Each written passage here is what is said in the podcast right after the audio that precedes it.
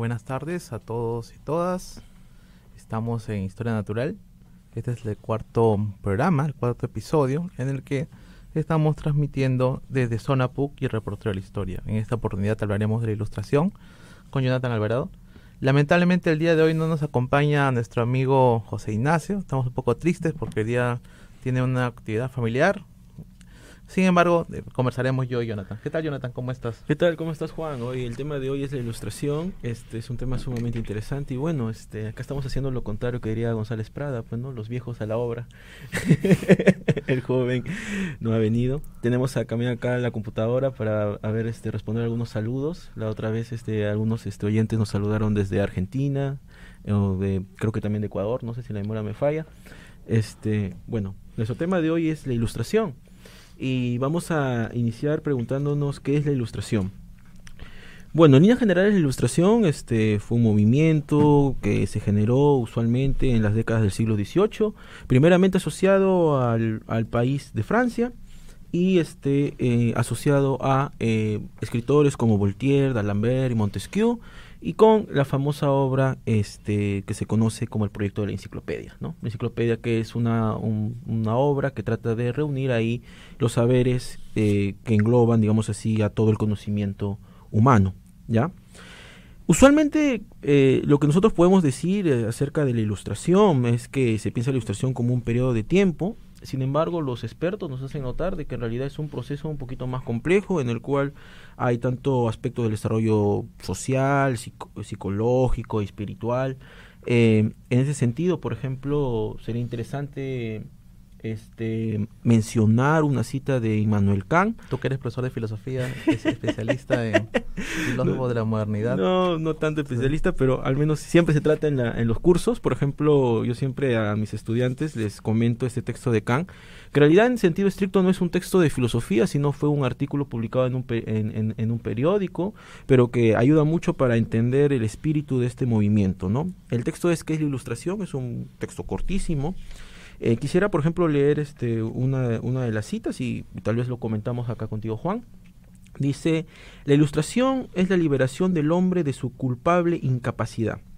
La incapacidad significa la imposibilidad de servirse de su inteligencia sin la guía de otro. Esta incapacidad es culpable porque su causa no reside en la falta de inteligencia, sino de decisión y valor de servirse por sí mismo, de ella sin tutela de otro. Y acá viene la famosa frase que es apere aude, la cual se traduce como eh, atrévete a pensar o piensa por ti mismo. ¿No?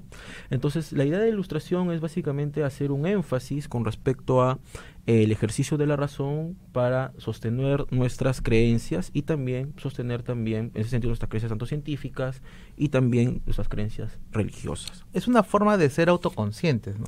Exactamente. De ser, eh, tomar las riendas de tu vida, ¿no? Y no ser oprimido, digamos, por los entes eh, grandes entes como la como, como Dios, ¿no?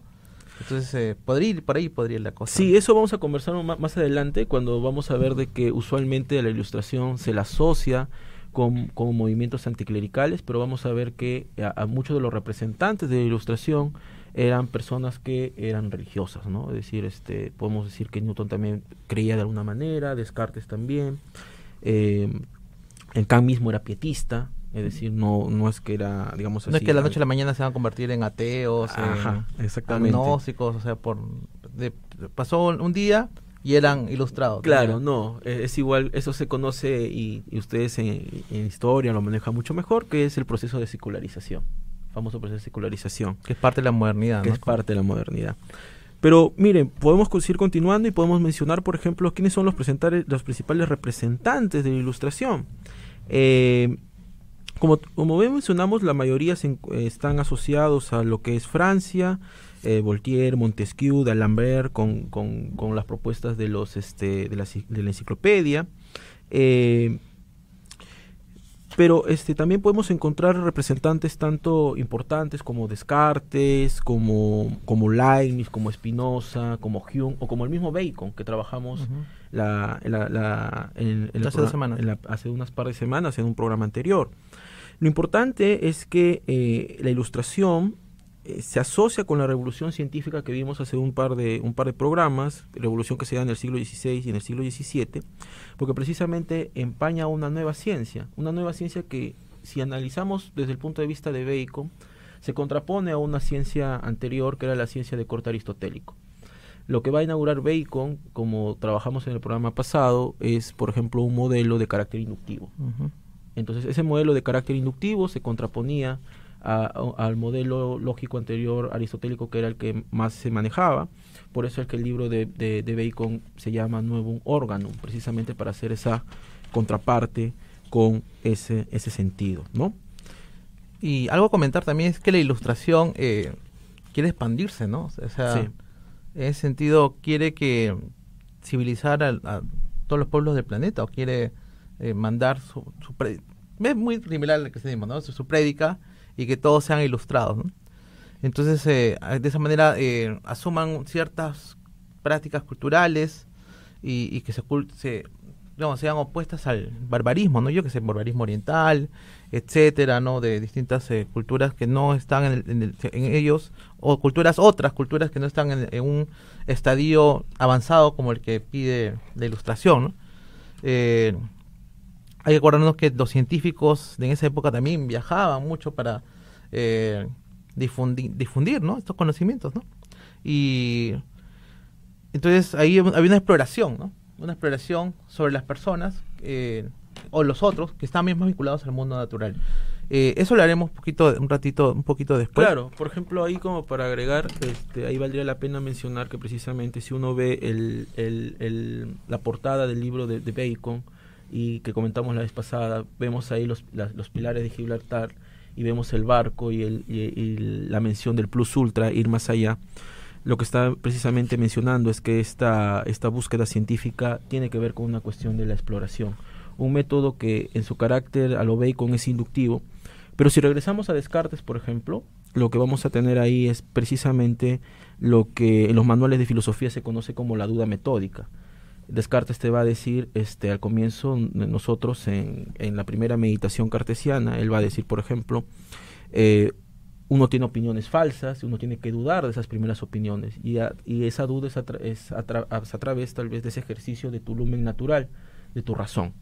Entonces tú comienzas a dudar, entonces eh, Descartes, ¿qué va a decir? Va a decir, Descartes te va a decir duda de los, duda de, duda de las opiniones falsas que has tenido, después va a decir, ya teniendo solamente tus sentidos, Tú puedes decir de que, considerando mis sentidos, lo, más certero es que tengo un cuerpo, y después él va a poner la famosa división entre, bueno, la, famosa objeción de sueño y vigilia, porque lo que pasa es que uno puede soñarse en su cama y puede pensar y preguntarse si eso realmente es un sueño o no.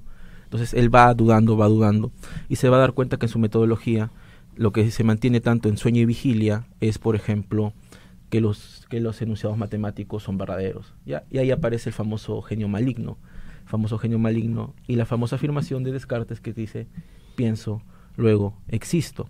Pero esa afirmación cartesiana te va a llevar precisamente a que los modelos, este, a los modelos este, que utiliza la ciencia, permita que se produzca lo que se conoce como la, la matematización de las ciencias naturales. Esa matematización de las ciencias naturales le va a permitir a Newton posteriormente generar un modelo este físico que pueda explicar de una manera más eficiente ciertos fenómenos de naturaleza, pero también lo vamos a, comentar con más detalle, ¿no?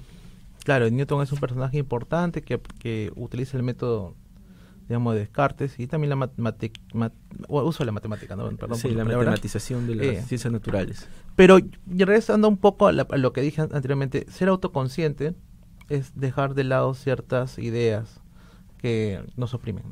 En, ese lado se, dice mucho que la ilustración es opuesta a la religión, que se apuesta al, a Dios, ¿no? En ese sentido, eh, ¿cómo la ilustración eh, se relaciona, ¿no? Con la religión, ¿no? Ya, por ejemplo, acá es muy interesante, acá he, buscado unas, unas notas, miren.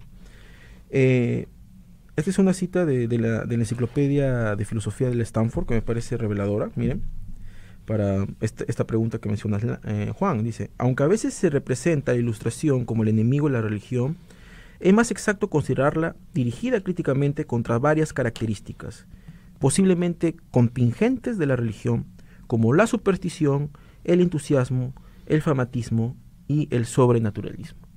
En ese sentido, por ejemplo, si regresamos al texto de Kant, que es la, que es la ilustración, ahí nosotros podemos darnos cuenta de que Kant lo que va a decir es eh, que efectivamente los, los, clérigos, los sacerdotes tienen que eh, enseñar un cierto tipo de doctrina, porque bueno, uno, uno bajo su acogimiento en la fe, uno acepta esa doctrina. Pero posteriormente lo que uno se va a dar cuenta es que, eh, o lo que dice Kant, es que uno tiene que tener una apreciación crítica sobre esa doctrina.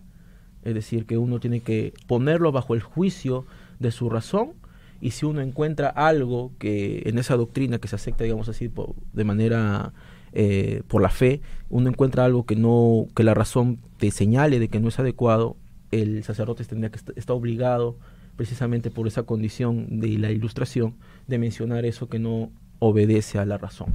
Es, dejar de lado el oscurantismo, ¿no? Pero con, con, las herramientas de la ilustración. Y, no dejar de lado tampoco ser católico ni cristiano, ¿no?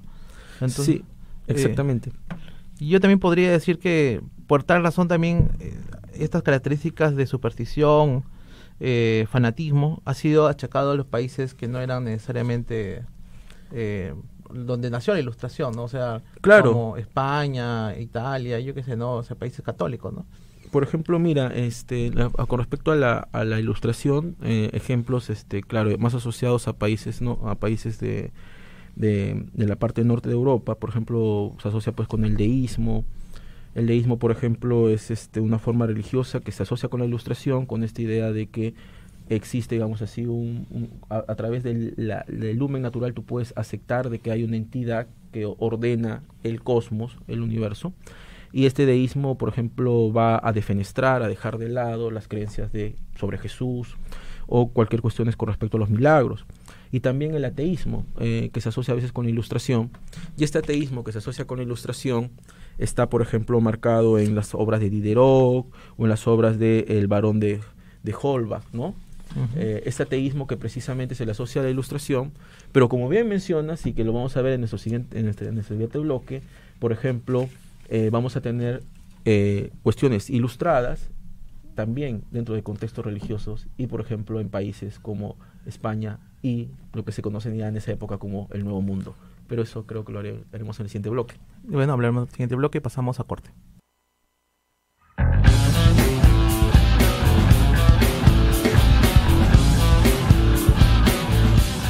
Eh, regresamos, regresamos del corte, estábamos hablando un poco sobre el deísmo y sobre el ateísmo en la ilustración. Sin embargo, eh, yo traigo a colación a otro tema, que es el, despotismo ilustrado y también la ilustración católica, ¿no? que se da en ciertos países. Por lo general, el despotismo ilustrado, eh, bueno, es un concepto, ¿no? que sobre todo que nace en la historiografía alemana, y que trata de enmarcar las monarquías absolutas españolas y francesas del antiguo régimen, en la que estaban imbuidos por ideas ilustradas, pero de todas maneras existía una, una guía. O sea, a pesar de que la ilustración te buscaba, buscaba ser otro acá la monarquía era la, mediadora entre la ilustración y el pueblo. Entonces, eh, eh, los monarcas de España, no sé, Carlos III, yo qué sé, eh, Juan I de Portugal, adaptan esta ilustración para, dar un discurso paternalista, ¿no? Y así se lleva a cabo eh, la misma, no la misma, pero una nueva forma de dominación, ¿no? En la población, ¿no? Inclusive se decía que debería ser una mejora del pueblo, pero sin el pueblo. Eh, por ahí un filósofo. Eh, entonces, eso era el despotismo ilustrado, ¿no? bueno, eso es lo que decía Rousseau, ¿no? Entonces, este paternalismo era el que estaba en boga en el despotismo ilustrado. Eh, sin embargo, eh, esta, es una mezcla, ¿no? Entre tradición eh, hispánica o tradición latina y una tradición eh, europea de absolutismo. Entonces, esto es importante para después ya hablar un poco más sobre la ilustración católica y también de América, ¿no? Claro, tema importante porque nosotros vamos a ver posteriormente en, los siguientes bloques este, los ejemplos de ilustración en el Nuevo Mundo, que a veces este, no son tan conocidos, ¿no? en el contexto o en la cabeza de la mayoría de, de las personas cuando habla de ilustración, piensa en primera instancia en Francia, en Alemania, piensa en Immanuel Kant, piensa en Voltaire, piensa en todos estos autores, pero no piensa en primera instancia en este que también hubo representantes de la ilustración o aspectos de la ilustración dentro de lo que en esa época se conocía como el Nuevo Mundo. En Perú, en Nueva Granada. En Nueva Granada, es decir, es que hay que comprender que la ilustración, como bien dijiste, era una especie de proceso globalizante a partir precisamente de precisamente del, del avance del de su difusión de la difusión a partir de, de una cultura occidental que, que, estaba digamos así en, expandiéndose no eh, por ejemplo en ese sentido un representante o un héroe si quieren de la en cuanto a la, a la ilustración pues es Isaac Newton. Por ejemplo Isaac Newton publica Principia Matemática en 1687 eh, y este libro representó un gran avance en las ciencias naturales, ya que este, lo importante de este libro fue que a partir de unas cuantas leyes precisas eh, y que también era tributario tanto de la, de la metodología tanto inductiva de Bacon, tributario también de la tributario también de la, de la propuesta de Descartes. Descartes también tuvo una física, pero que fue rápidamente dejada de lado por la física newtoniana pero Newton mismo aceptaba que la influencia de Descartes era eh, totalmente necesario para, para, el desarrollo de su, de su trabajo. Lo que parece mentira, y eso es algo que yo les cuento a mis estudiantes, este, el, el poder de, de, las leyes de Newton, enfocándonos, por ejemplo, en la, en, en la primera, en la, en la, en la ley de la gravitación universal, eh, e, es sumamente poderosa porque cambia la cosmología, cambia una cosmología aristotélica a la del mundo moderno. Pero antes de, enfocarnos en eso, eh, yo también quería leer otra, otra cita del, del Stanford University, de la Enciclopedia Stanford de Filosofía, que me parecía súper pertinente para esto, y tal vez ahí lo comentamos. Dice, el sistema de Newton fomenta fuertemente la concepción ilustrada de la naturaleza, mira, como un dominio ordenado, gobernado por estrictas leyes matemático-dinámicas. ¿ya? Esa idea de matemático dinámico parte precisamente de la idea de matematización de la naturaleza y la búsqueda, por ejemplo, de Descartes, también de buscar conocimientos más certeros a través de una metodología deductiva sentada en una matemática universal, como él planteaba. ahí está, digamos así, el germen de las ideas de Descartes. Y la concepción de nosotros mismos como capaces de conocer esas leyes y de sondear los secretos de la naturaleza a través del ejercicio de nuestras facultades sin ayuda. La concepción de la naturaleza y de cómo la conocemos cambia significativamente con el surgimiento de la ciencia moderna. Pertenece centralmente a la agenda de la filosofía de la ilustración contribuir al nuevo conocimiento de la naturaleza y proporcionar un marco metafísico dentro del cual ubicar e interpretar este nuevo conocimiento. Porque ya es un conocimiento, si quieres, y tú lo puedes, lo puedes explicar tal vez con más detalle, que intenta estar secularizado. ¿Te das cuenta? A pesar de que, y, a pesar de que todavía puedes rastrear tanto en pensadores como Descartes eh, una ontología eh, sustentada en Dios, sin embargo, ya con esta secularización, la, la, explicación trata de ser más racional y aterrizándolo al plano de, de, tu dominio mayor, de tu, de, tu, de tu espectro de dominio, Juan, secularizado. No sé qué podrías comentar al respecto es una forma también de racionalizar la naturaleza eh, de manera esquemática, ¿no? Y en base a la matemática, en base a la matemática que no se encuentra también en otras en otras en otros imperios también, ¿no? O sea, como vimos anteriormente en la en, la, episodio de la represión científica vimos que la matemática era tenía una una superioridad un, digamos, una jerarquía dentro de los saberes, dentro de los conocimientos, frente a la cartografía o frente a la historia natural. Algo, disculpa que, o sea, que te interrumpa, Johnny, pero algo importante de Newton es, que nos representa un héroe, ¿no? O el arquetipo de un héroe de la ilustración. Y vemos que son, en cierta manera, grandes hombres los que hacen estos, estos avances, ¿no? También, no diría que la ilustración también puede ser desde abajo, también hay estudios de ilustración desde abajo, de, desde las clases populares, etcétera. Pero en este, en este programa vamos a ver ciertos personajes, ¿no? Que vamos a ver también en, para el caso de América Latina. Yo quería traer otro tema también, que es la visión de los ilustrados sobre América, ¿no? ¿Por qué querían difuminar sus conocimientos o querían divulgar o hacer que la ilustración llegue a todos? Porque América eh, era un, un, espacio natural, ¿no? Para ellos un espacio que te- tenía que conquistar en sentido, o sea, no no no conquistar como el territorio, Y sino perdón ahí que te interrumpa, pero por ejemplo, ahí valdría la pena recordar a nuestros oyentes que esa idea de conquistar la naturaleza es una es una es una propuesta generada por Bacon a través de a través de su de la idea esta de este conocer las leyes de la naturaleza a partir de un método inductivo sostenido en la experiencia para al conocer esas leyes poder dominar y hacer uso de la naturaleza. Y ahí también hay un espíritu, si quieres, posteriormente, tal vez, este, imperialista finalmente, que se puede rastrear posteriormente. En este caso, la ilustración sería una forma de teorizar el, digamos, y, de- y determinar la geografía y también a los, el clima que afecta a la población. O sea, teorizar sobre esto para poder hacer un, un encuadramiento, una forma de administración de la población, ¿no? Entonces, eh, hay muchos autores de la ilustración que comparan eh, América como algo que no es acabado, ¿no? América como un, como un ente natural que no llega a la altura que era o al, o al- al maravilloso lo mar- maravilloso que era Europa, ¿no? Por ejemplo, tenemos a Buffon que habla de los que los climas eh, los climas americanos traían consecuencias desafortunadas para las para las poblaciones digamos de personas y también de animales de animales no o sea lo degeneraban no que podrían encontrarse en climas templados que no hay que por ejemplo acá eran, eran climas muy muy calurosos y los climas templados de Europa eh, no, no se daban la misma situación. Entonces los animales en América tenían otras características inferiores no y los- las personas tenían otros vicios por estar acá en América. Entonces la ilustración también trató de eh, infantilizar.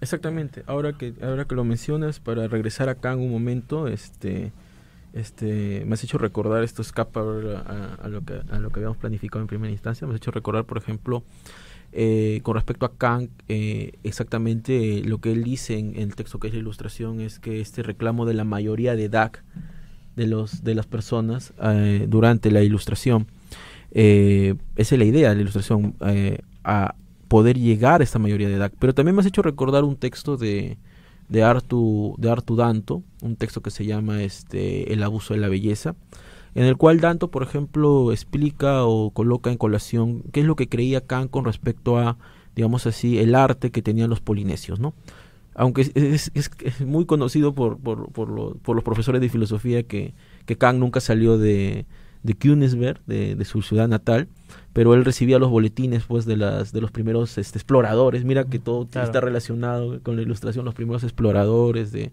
creo que era el almirante almirante Cook, creo si la memoria no me falla, me puedes corregir.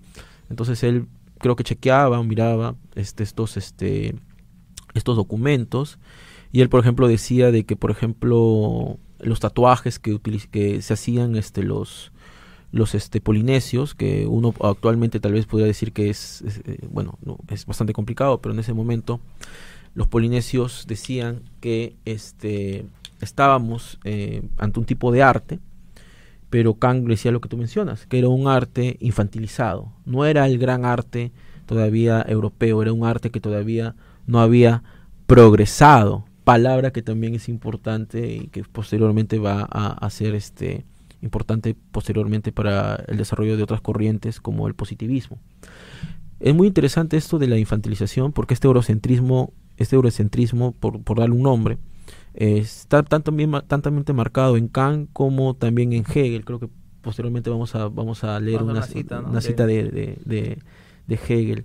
Y es muy interesante que el discurso de la ilustración eh, aunque parezca en primera instancia o para la mayoría de sus oyentes enteramente tal vez en el plano científico epistemológico, también tiene su rastreo en planos políticos, este, evidentemente, ¿no? Es, un- es una forma de dominación geopolítica. Eh, más allá de, de- filosófico también, ¿no?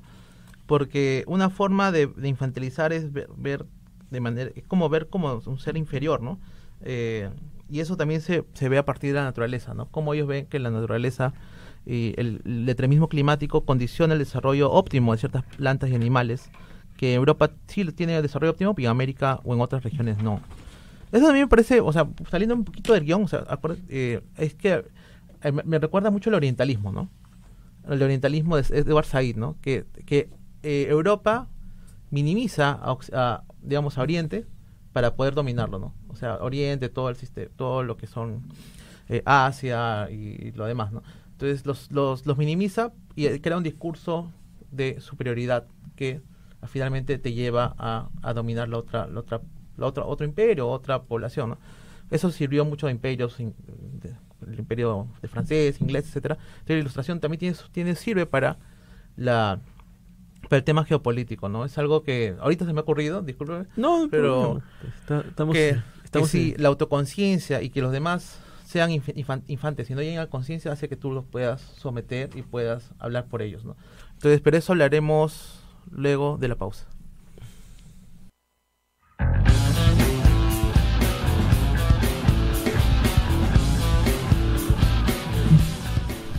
¿Qué tal? ¿Cómo están? Muy buenas tardes con todas y todos nuevamente. El tema de hoy es la ilustración. Estábamos en esta oportunidad solamente Juan Antonio Lan y, y yo. Lastimosamente hoy no nos pudo acompañar José Ignacio. Eh, Estamos el- tristes hoy estamos tristes. Este, estamos acá los dos más mayores del, del- del grupo. Eh, el tema es, es- es- fascinante, da, da para hablar un montón. Este, vamos a hablar acerca de ilustración y estábamos precisamente conversando con respecto a el papel, este, digamos así, político también que tenía la ilustración y también este cómo eh, este discurso podría validar cierto tipo de dominación. Entonces, para ello, este Juan, este, nos va a compartir unas citas de algunos autores. Claro, voy a compartir dos citas, en este caso de Conde de Buffon y de Hegel, también Hegel, famosísimo autor, estudioso, estudiado por Gran- muchos autores en por muchos profesores en nuestra universidad del Departamento de Filosofía. Gran filósofo. Gran filósofo Hegel. Sin embargo, vamos a dar unas citas no, no tan grandes, sino un poco desafortunadas, sobre lo que se pensaban sobre, sobre América. ¿no? Ve- Veamos con Conde Buffon. Eh, veamos entonces por qué se encuentran grandes insectos y reptiles y pequeños cuadrúpedos y hombres frígidos en este nuevo mundo. La razón está en la calidad de la tierra, en las condiciones del cielo, en los grados de calor, en la humedad, en la ubicación, en la elevación de las montañas, en la cantidad de aguas que corren o están estancadas, en la extensión de los bosques y sobre todo en el estado bruto en el cual se encuentra la naturaleza. Esto es- quiere decir que hay un determinismo geográfico, ¿no? Que los hace inferiores acá. ¿no? Eso es lo que quiere decir Buffon. Es, ese, ese, ese determinismo geográfico, precisamente, o esa cuestión de, inferioridad, eh, apela precisamente a que no había un desarrollo pertinente de la razón, del lumen natural, ¿no? Y definitivamente eso posteriormente justificaría también pues la parte de la de poder este empoderar por ejemplo a los europeos frente a las personas del nuevo mundo no Eh, de hecho, ¿no? O sea, es- va en consonancia con la idea geopolítica de dominación. Ahora, sigamos. Ahora Hegel, respetado Hegel, un- una velita. América se ha revelado siempre y sigue revelándose impotente en lo físico, como en lo espiritual. Los indígenas desde el desembarco de los europeos han ido pareciendo al soplo, al soplo de la actividad europea. En los, en los animales mismos se advierte igualdad de inferioridad que en los hombres. La fauna tiene leones, tigres, cocodrilos, etcétera, pero estas fieras, aunque poseen parecido notable con las formas del viejo mundo, son sin embargo en todos los sentidos más pequeñas, más débiles, más impotentes. Aseguran que los animales comestibles no son en el nuevo mundo tan nutritivos como los del viejo.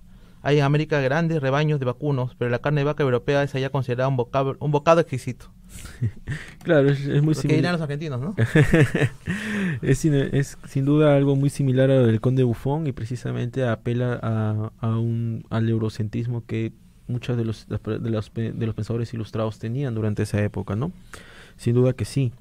Eso de ahí este, nos lleva, por ejemplo, a, a examinar la propuesta de, de Jorge Cañizares, ¿no? Nuevo traemos a Jorge Cañizares, que es nuestro guía, nuestro mentor, y que justo eh, Jonathan nos iba a traer que él propone un, un- da una propuesta sobre ilustración y una respuesta desde América, ¿no?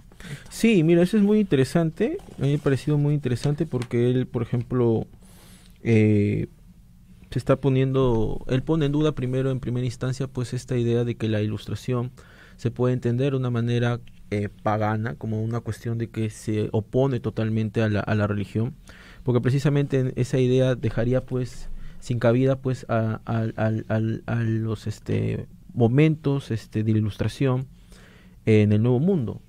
Momentos en los cuales por ejemplo tenemos una ilustración que está eh, captada o por ejemplo una ilustración que tiene elementos clericales Eh, él va, eh, este, Cañizares va a cuestionar precisamente a Dorinda Onram, ya, eh, precisamente en ese sentido.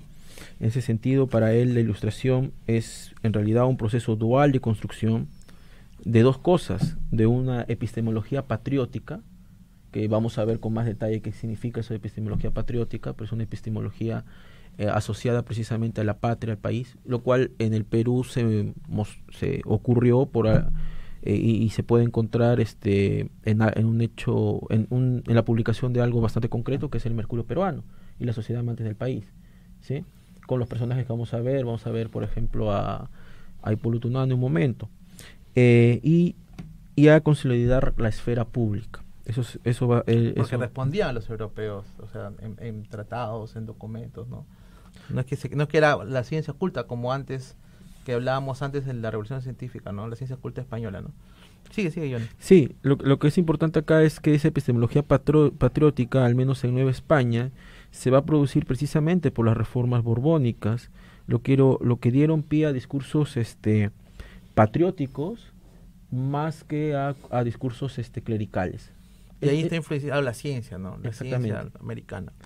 Y la ciencia americana tiene las características de que tiene una cuestión más enfocada al nombre del programa, historia natural, precisamente al, aprovechamiento, por ejemplo, al conocimiento de los animales, a los conocimientos acerca de las de la papa y algo que eh, es bastante interesante que menciona eh, Cañizares en, su libro, por ejemplo, lo que ocurrió con eh, Ramírez Antonio de León y Gama, que es la interpretación de las piedras, ¿no?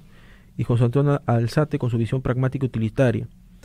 Eh, porque ambos eh, dan o ofrecen una revalorización del conocimiento amerindio. Es decir, estas piedras que estamos hablando son, no sé si nos, nos puedas comentar con más detalle, era un calendario, ¿no? Era un calendario que encontraron precisamente... Tallados, ¿no? Tallado. En piedra, ¿no? En piedra, ¿no?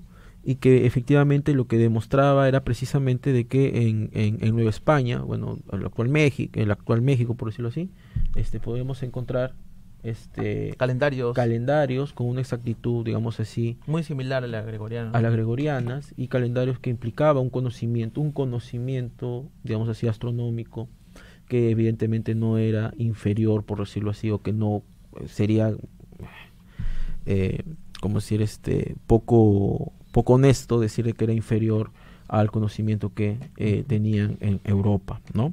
Entonces, en este caso, desde la exclusión, digamos, de, América hispana, se revalora también el conocimiento indígena.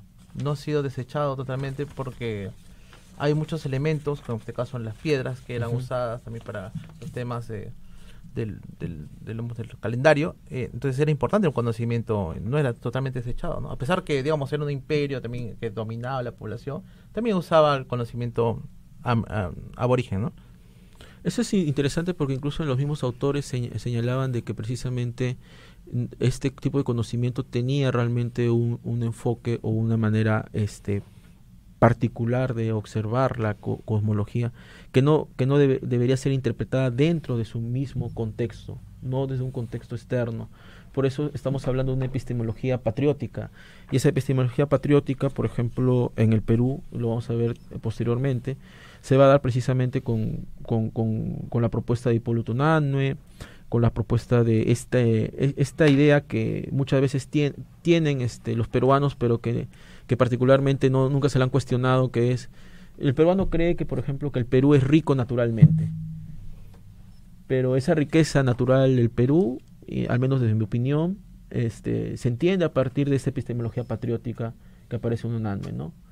Es decir, ¿por qué? Porque el, peruano siempre dice, pues en el Perú están todos los climas, están todas las, esta, esta eh, diversidad de animales. De esa racionalización no viene de la nada, viene, de una tradición. Viene de una tradición que, extrañamente, este, en el Perú, en el contexto de la mayoría de personas, eh, eh, parece tácita, anónima, parece como, como un discurso que viene de la nada. Porque eres peruano y tienes que saber eso, ¿no? Ajá, pero no, en realidad es un discurso que tiene su cariz pues eh, precisamente en este concepto que nos brinda el profesor Cañizares de una epistemología patriótica que es sumamente interesante y, una respuesta precisamente frente al discurso ilustrado que tiene un cariz, digamos así, eh, o un cariz supuestamente anticlerical, porque el, el problema era, y eso es una de las discusiones, es que eh, estos autores este, no se les podría considerar ilustrados porque lo que hacían era, digamos así, este, seguir manteniendo cierto tipo de estatus eh, de las este, entidades eclesiásticas dentro del poder, ¿no?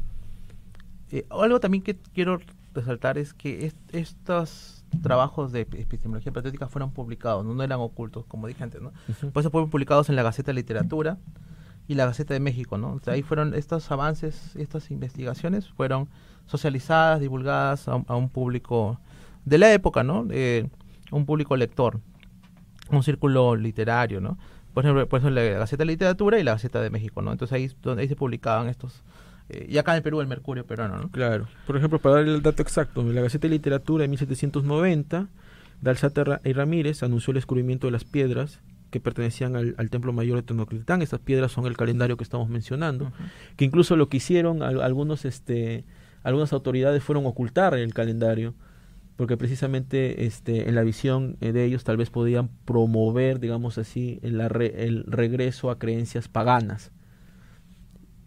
Claro, y es anteriores. pero eso precisamente es una visión clerical, pero estos, estos ilustrados este, del Nuevo Mundo, por decirlo así, estaban viendo su valor, digamos así, desde un punto de vista epistemológico, ¿no? Algo así también hay que resaltar que también hay, eh, a diferencia de Perú o el Imperio Incaico eh, o los incas, en España sí había, eh, digamos, en México sí había cierto registro, ¿no? De, lo que los, los, aborígenes y los pueblos prehispánicos dejaron escrito, escrito, ¿no? Lo, lo que tenían. Acá no, acá no necesariamente, eran muy indescifrables. Claro, sí. Pues, continuando con las piedras, por ejemplo, acá este, habíamos anotado en, las notas del programa, por ejemplo, de que esas piedras, este, esas piedras que en realidad son un calendario, se habían considerado en primera instancia desde esta visión, digamos así, este, eh, más de enfoque clerical, más de enfoque religioso, como eh, altares de sacrificio, ¿no? Eh, y por eso pues este, las, trataron de ocultar, pero en realidad estamos ante, digamos así, un calendario, un calendario. Y de ahí la Gaceta de México de 1792, donde el enfoque estaba precisamente en un carácter escéptico con respecto a, las posturas europeas que trataban de barbarizar totalmente el conocimiento de eh, los amerindios ¿no? en, el, en, nuestro, en nuestro territorio o en los territorios del Nuevo Mundo. Perdón. Claro, y es importante la obra de Antonio León de Gama, ¿no? o sea, de las fuentes arqueológicas y pictóricas de los aztecas, ¿no? O sea, él usó estas fuentes para eh, para ver el tema del que hemos hablado, ¿no? De los calendarios. Y ha sido, junto a él había otros autores, ¿no? Como eh, Clavijero, etcétera, ¿no? Algo a resaltar es que estas fuertes amerindias eh, eh, sí eran, o sí fueron usadas, ¿no? Por estos autores y porque antes eran vistas como con desdén, ¿no? que, eh, entonces eh, estas fuentes sí eh, eran, digamos, legítimas por el hecho de que eran escritas por un escribano de la nobleza indígena, ¿no? O porque había una lógica interna, ¿no? Hay que, hay que acordar que en ese entonces había muchas fuentes eh, ah, claro, claro, sí, me has hecho recordar que sí, precisamente lo que lo que se discutían los expertos es que estas estos textos estaban eran revalorizados porque tenían precisamente una lógica interna propia, lo cual es una característica importante con respecto a la ilustración, pues no es sencillamente de que la fuente es tomada sin un aspecto crítico ni desde un punto de vista racional, sino que hay un método racional para precisamente observar la pertinencia o no de la fuente lo cual precisamente eh, tiene un cariz en la ilustración. La ilustración lo que trata de hacer es precisamente eh, desde un punto desde un, desde la búsqueda de un, de un, de un planteamiento escéptico tratar de, obtener un método que te permita dilucidar este a través de la razón precisamente aquellas cosas que uno va a considerar realmente como verdaderas o viables no claro es un cotejo de fuentes no si es una fuente indígena que es fiable se usa para poder hablar hacer un estudio científico, ¿no? Otro tema que demostrar es el tema de las lagartijas. o sea, este mismo autor eh, hizo un estudio preliminar, uh, digo, y, un estudio también sobre las lagartijas y, el cáncer, ¿no? en base al conocimiento indígena, ¿no? De que se comían la carne cruda de estas lagartijas para que tengas menos tumores o para que puedas ir eh, dejándolos de lado, ¿no? Eh, es una técnica usada, entonces, en, conclusión, los, los conocimientos indígenas estaban en la ilustración eh, hispana, ¿no? y en este caso de México, ¿no? Entonces, eh, los códices, eh, los pseudoconocimientos conocimientos que no eran respetados, en este caso, era, o que fueron ridiculizados o dejados de lado, fueron utilizados por autores como, como el que estuvimos hablando. Entonces, y entonces, eh, eso es importante, ¿no? Otro autor importante también es al, Ramírez, Antonio Sati Ramírez. Sí, que, pero eso lo podríamos ver ya en el, en el, corte. En el corte, lo vemos en el corte, sí. Sí, claro que sí.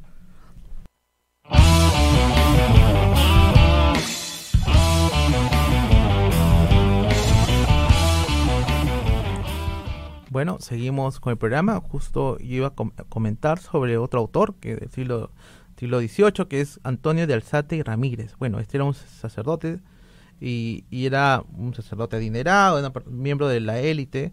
Eh, y bueno, él criticó eh, eh, al eurocentrismo, ¿no? Criticó desde, desde, la región latinoamericana, ¿no? Criticó en primer lugar a, Buffon y quien, quien afirmaba que, que los nativos o los monumentos que se hacían desde, desde, acá, desde Latinoamérica, eran de raíces eh, o habían emergido de otras zonas, ¿no? Entonces, y ahí criticaba que sí eran productos netamente americanos. Eh, a Cervantes, a Vicente Cervantes, por, eh, por, digamos, por capturar el carácter y la tendencia a agrupar a, los, a, a, las, a las especies mexicanas como productos engañosos, o sea, como deficitarios, ¿no?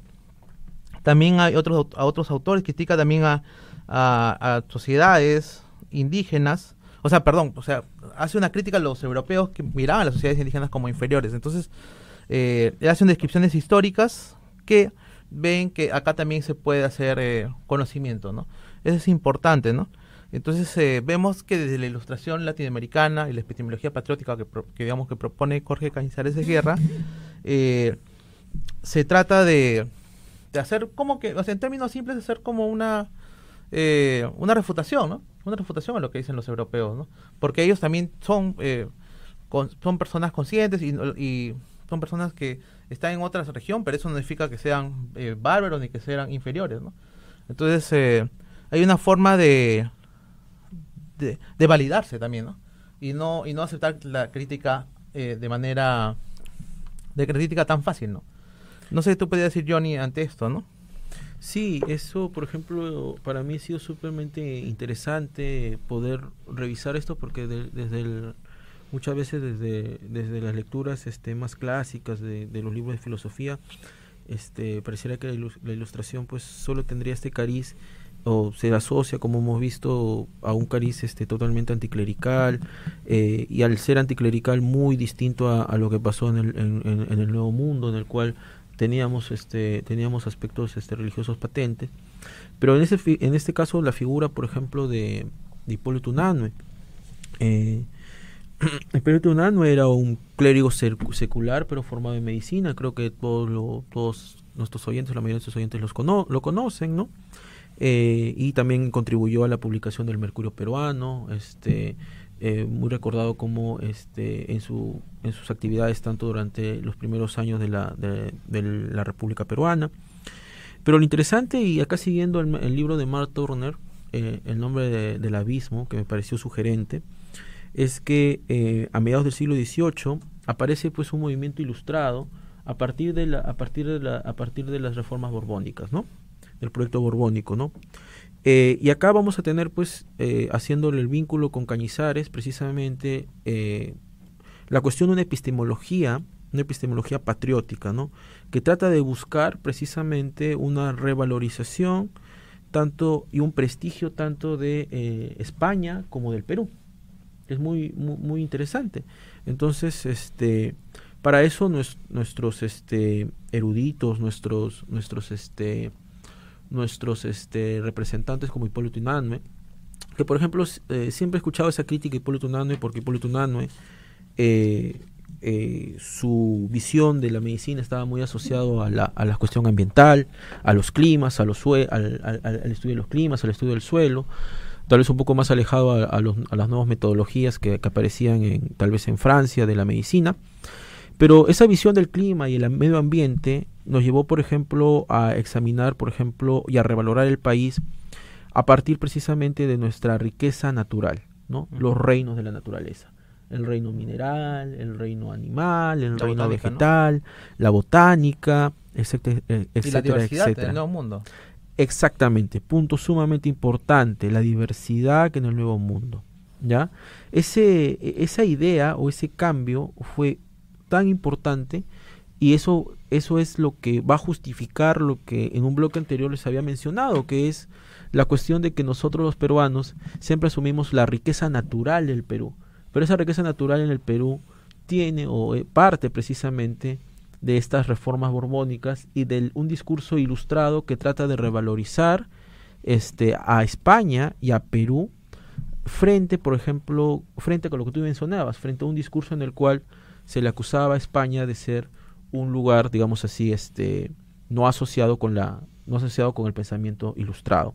Con el oscurantismo, ¿no? Exactamente, con el oscurantismo. Pero precisamente eh, eh, eh, me, me, parece interesante mencionar que acá hemos tenido este grandes eruditos como, como, como José de Acosta, Calancha, ¿no? Y este me quería quería mencionar esta cita, no, no, quería irme sin esta cita que me pareció este bien sugerente, que dice lo siguiente, miren, después de después de ver esta cuestión de que hay una revalorización de lo de, de los mundos de, los reinos natural, vegetal, perdón, vegetal, animal y mineral, y que en el Perú el clima, evidentemente, hay un montón de microclimas, entonces se comprendía el Perú como una suerte de eh, punto fundacional, ¿no? Como, como algo que aglobaba a lo demás, es decir, el Perú tiene todo, por decirlo así. Entonces el Perú, eh, bajo esta visión, a veces este, incluso hasta clerical, se le entendía como que el Perú es el nuevo Edén, es el jardín perdido en realidad. Es decir, no, no la infravalorización que, que tal vez podemos encontrar en la cita de Hegel, sino una reacción a la inversa. Entonces, mira esta cita y tal vez si gusta la comentas. El Perú no, estoy citando a, Turner, el Perú no solo era un, microcosmos natural y humano del globo, en la mente de un anime, era más universal que cualquier otra tierra del mundo y esta universalidad revelaba el provincialismo de Europa y de la mente europea. Eso es algo que se quiere revalorar últimamente a partir de la obra de Chakrabarti, de que provincializa Europa, ¿no? En el sentido de que eh, Europa es un lugar específico y que no necesariamente es el que da la narrativa maestra a todos. Entonces, desde acá el Perú puede ser también un, un lugar que aporta al, globo a partir de sus características naturales. ¿no? Este, en este caso, UNANE nos da sus riquezas y su diversidad que es única, ¿no? Entonces eh, es un lugar, eh, digamos, que está a la vanguardia, ¿no? Desde la naturaleza. Y inclusive hay que hablar que Unanue también eh, destacó el estudio de la corriente marina, que viajaba del norte y también, de sur a norte, perdón, y que iba desde Chile hasta los límites de Perú y Ecuador. Y fue el pionero en registrar la temperatura y velocidad y, y eso se habló de una, una, nueva corriente, ¿no? hay muchas hipótesis, por ejemplo, el mismo Mark Turner afirma que eh, Humboldt se basó en Unanue para hablar de, la, de su corriente, de la corriente Humboldt, ¿no? Entonces debería, llamarse corriente de Unanue, ¿no? Es una, inclusive Humboldt conoció a Unanue y, y también lo leyó, ¿no? Y la corriente Unanue y la corriente del Pacífico, ¿no? Sin embargo, los conocimientos y los tratados inéditos de Unanue no hicieron posible que eh, sea conocido a nivel mundial. O sea, también por una cuestión de, localismo, ¿no?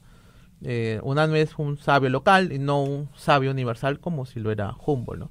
Entonces, eh, podemos decir que la epistemología patriótica nos da luces para entender que acá también hubo reacciones y también conocimiento y, formas creativas y propositivas de conocer y hacer ciencia, ¿no? Que es sumamente, sumamente interesante y que es algo que se pierde de vista muchas veces precisamente ante la primacía de tal vez los modelos venidos tal vez este pues de Europa del, de la parte europea del norte. Y precisamente la ilustración marca en ese sentido realmente un proceso en el cual eh, hay una revalorización precisamente del lumen natural de la, de la, de la idea de una razón natural razón natural que en ese sentido tienen todos los seres humanos y a través de esa razón natural poder tener un mayor acercamiento tanto epistemológico, psicológico, también religioso de la realidad. Entonces eso es, es sumamente interesante. Precisamente en estos cambios eh, encontramos este, la búsqueda también de una libertad, o ya en el pensamiento de Kant, lo que posteriormente fueron la instauración de, digamos así, los derechos humanos, este, y etcétera, etcétera. Por eso es importante siempre estudiar la ilustración como un proceso global y con múltiples tipos de características en los diferentes tipos de realidades en los cuales llegaron estas ideas, ¿no? Claro.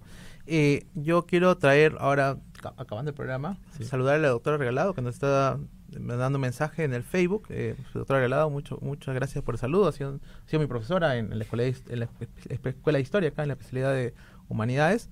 Y también nos ha enseñado muchas cosas ¿no? sobre la historia. Ella es especialista en historiografía. ¿no? Eh, yo traigo también este librito, quiero que le enseñé la vez pasada, que era el libro de la, Nuevos Objetos del Nuevo Mundo. Objetos del Nuevo Mundo trata sobre Ahí está el, Acá está el gabinete de curiosidades, no sé si se puede ver. eso, lastimosamente no se ha alcanzado, tal vez para otro programa podríamos mostrarlo. Claro, para otro programa podemos hablar de este gabinete de curiosidades y las implicancias de la ilustración, las implicancias de la ilustración para, para, el, globo, ¿no? Eh, entonces, yo creo que pues, así ya podemos ir cerrando el programa, ya tenemos eh, muchos muchos temas a seguir hablando, nos quedó chico en realidad, a pesar de que faltó José Ignacio, nos quedó chico el tiempo porque debíamos hablar también sobre la, papa, la ilustración y, el conocimiento natural de la papa, etcétera. Sin embargo, eh, nosotros el día de hoy ya acabamos. Muchas gracias. Entonces estamos en coordinación y nos vemos en el siguiente programa de Historia Natural en Zona PUC y el reportero de la historia. Hasta luego. Muchas gracias, buenas tardes, cuídense, chao, chao.